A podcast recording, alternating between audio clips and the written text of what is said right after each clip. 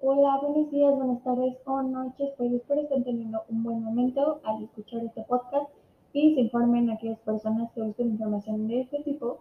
En el apartado de hoy veremos qué es el paladar hendido, el síndrome de Down, cuándo y quién lo descubre a cada una de ellas. Pues el síndrome de Down es una enfermedad genética.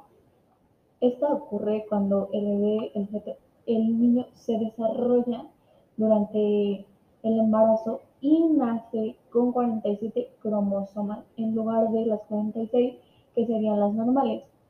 Esto, el cromosoma eh, extra, que sería el número 47, causa un retraso en el desarrollo del cerebro y varias anomalías físicas.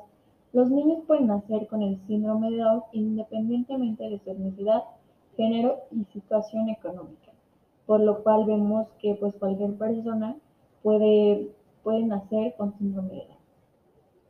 En 1876, el doctor John Langdon Down trabajaba en un hospital inglés atendiendo a las personas con discapacidades mentales. Descubrió que muchas de esas personas compartían ciertos rasgos físicos, unos rasgos que ahora relacionamos con el síndrome de Down. Por eso este síndrome ha recibido el nombre del apellido del médico, que como ya escuchamos es Down. De todos modos, pues el doctor Down no sabía cuál era la causa exactamente. Eh, aproximadamente 100 años después, un científico francés fue quien descubrió que este problema pues era genético. Eh, por siguiente, pues tenemos que un paladar hendido es cuando un bebé nace con una abertura, fisura o hendidura en el paladar. Esta hendidura deja un hueco entre la nariz y la boca.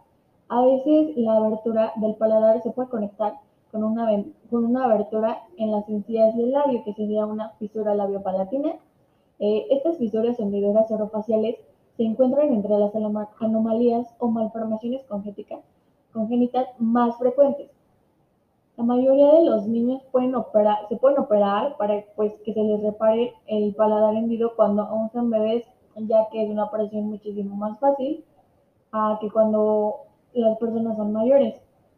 Eh, la primera referencia de una operación de labio leporino y paladar hendido la hace Buchay en 1966, quien afirma que el primer labio leporino de la historia se operó con éxito, que fue operado con éxito, fue intervenido por un desconocido cirujano chino en el año 390 a.C.